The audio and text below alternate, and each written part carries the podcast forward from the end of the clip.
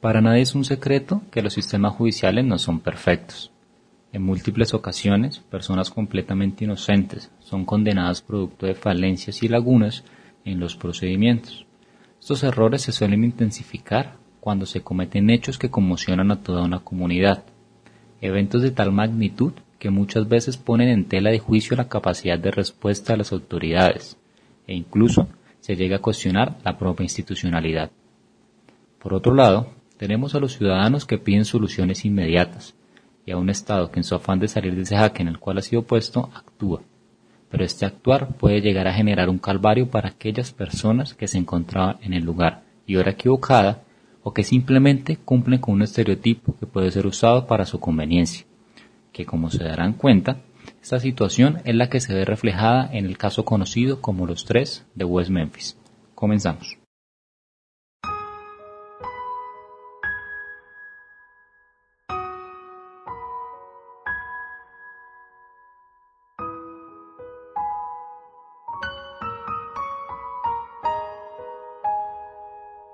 5 de mayo de 1993, West Memphis, Arkansas. Una ciudad pequeña, conservadora y altamente religiosa. Ese día ocurriría un crimen atroz que daría pie a uno de los juicios más injustos en la historia de Estados Unidos.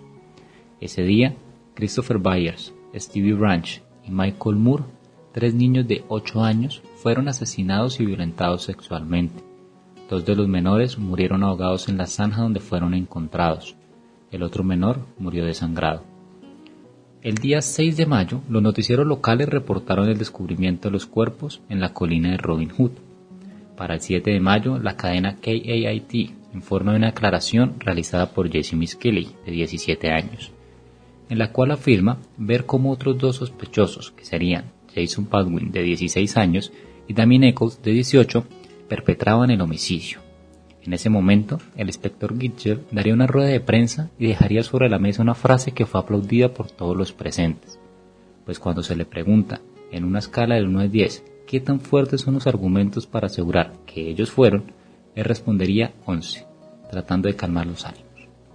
De esta manera se daría inicio a la investigación, dejando ver el lado más religioso de los habitantes de esta ciudad, pues de inmediato irían a la comisaría para informar que estos jóvenes pertenecían a un culto satánico y que habían realizado un pacto con el diablo, cuando realmente lo único que sucedía era que distaban de la generalidad, vestían de negro y escuchaban la lavanda metálica, pero al parecer esto sería más que suficiente para la policía, bastaba con ser considerado el bicho raro. Los jóvenes serían juzgados por aparte. Jesse Miskelly sería el primero en enfrentar el juicio. La confesión realizada a la policía sería la prueba reina utilizada por la acusación. Sin embargo, para la defensa esta confesión fue producto de coerción y miedo. Para empezar, Jesse tenía un coeficiente intelectual bajo. Es obvio que una situación de este tipo lo afectaría. Por otro lado, desconocemos todo lo que sucede en ese interrogatorio, pues si bien la policía aporta una grabación donde se escucha al joven, es conocido por todos que antes de esto fue interrogado cerca de dos horas. Además, el experto aportado por la defensa dejaría ver que Jesse tenía un perfil altamente manipulable, que la confesión contiene elementos que permiten dudar de su veracidad.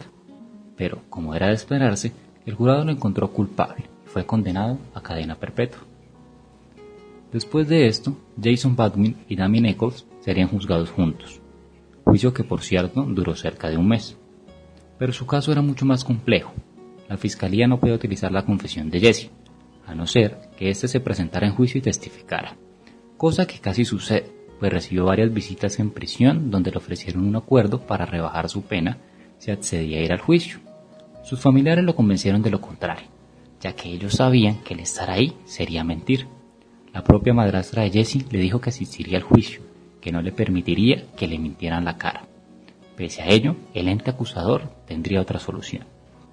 Se presentaría en el juicio un testigo que aseguró estar en el reformatorio con Jesse, según el joven, después de dos conversaciones, Jesse le confirmaría que cometió el crimen y le contaría detalles específicos de cómo sucedió. La defensa encontró muy sospechosa esta situación, pues nadie haría una confesión de este tipo a alguien que no conoce, mucho menos cuando sabe que es inocente. Cabe señalar que una trabajadora de reformatorio alertó a los abogados, diciéndoles que el supuesto testigo se había enterado de la situación porque ella lo atendió y le contó acerca del caso. Le preocupaba que trajera algo entre manos. Por otro lado, los abogados intentaron hacer ver esta información en juicio, para impugnar la credibilidad del testigo, pero lamentablemente no sucedió. Otros dos niños testificaron. Llegaron a asegurar que escucharon a los jóvenes hablar de la manera en la cual cometerían el hecho. Al final es evidente la falsedad de los testimonios, pero no sirvió de mucho. Finalmente, la fiscalía revelaría un cuchillo que los buzos encontraron en casa de Ecos, con el que afirmaban había cometido el ataque. Lo curioso con esto es que los jóvenes fueron acusados el 3 de junio de 1993, pero el arma fue encontrada el 17 de noviembre de 1993, generando la duda de por qué omitieron el detalle de investigar el lago. Meses después deciden hacerlo y justo aparece un cuchillo. Recordemos que allanaron la casa de Eccles en varias oportunidades. En un último intento, la defensa llama a testificar a John Byers, padrastro de una de las víctimas. Esto como consecuencia de que se encontraron una navaja que contenía material genético de Christopher Byers, su testimonio tuvo muchas inconsistencias con relación al interrogatorio que rindió ante la policía, pero al final la acusación de Byers es producto de un comportamiento extraño a ojos de terceros. A estas alturas es obvio que la fiscalía no contaba con material probatorio fuerte. La acusación se basó en los libros que encontraron en la casa de Eccles, en atacar el interés que tenían ciertos autores, la Wicca, gustos musicales e incluso por vestir de negro se tomaron la molestia de llevar al doctor Dale Griffith, un supuesto experto en ocultismo, quien manifestó que el perfil de los jóvenes encajaba y que la sangre de víctimas jóvenes es la más apreciada para sus ceremonias.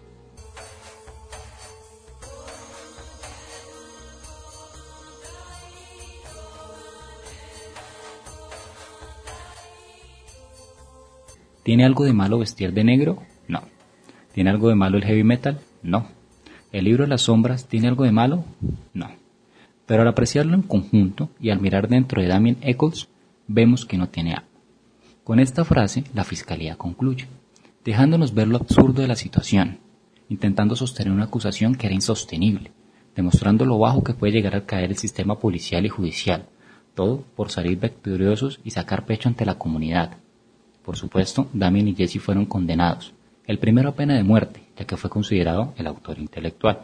El segundo, a cadena perpetua. Con los tres jóvenes ya condenados, de nada serviría la teoría del caso expuesta por la defensa, incluso cuando dejaron ver las inconsistencias en el caso.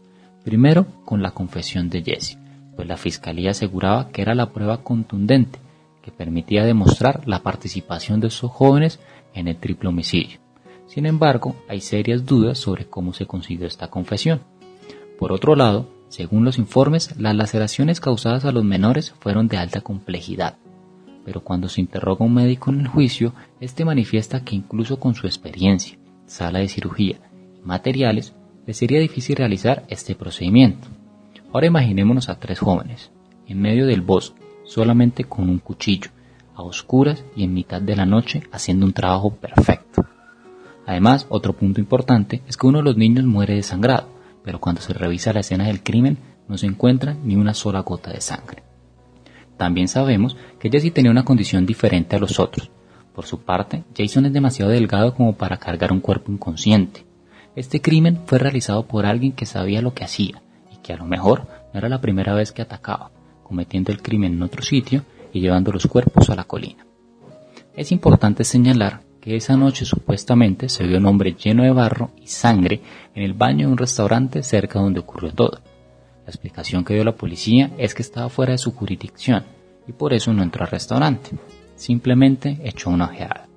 Además, que en ese momento no relacionó la búsqueda de los niños con el sujeto, teoría que si lo vemos tendría mucho más sentido que la de los adolescentes. Su caso por supuesto fue mediático. Diversos colectivos y celebridades apelaron por un nuevo juicio, y defendieron la inocencia de los jóvenes.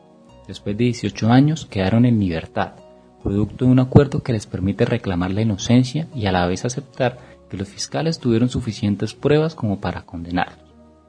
En declaraciones a periodistas después de su liberación, Badwin dijo que se había mostrado reacio a declararse culpable de crímenes que no había cometido, pero quería evitarle la pena de muerte a Ecos.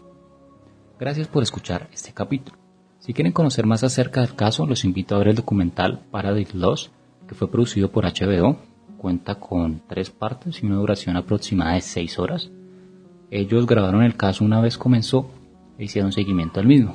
Se puede ver el intento de los abogados de Eccles para apelar la pena de muerte e incluso como John Byers, quien fue involucrado en el caso, proclamó la inocencia del trío fuera del tribunal.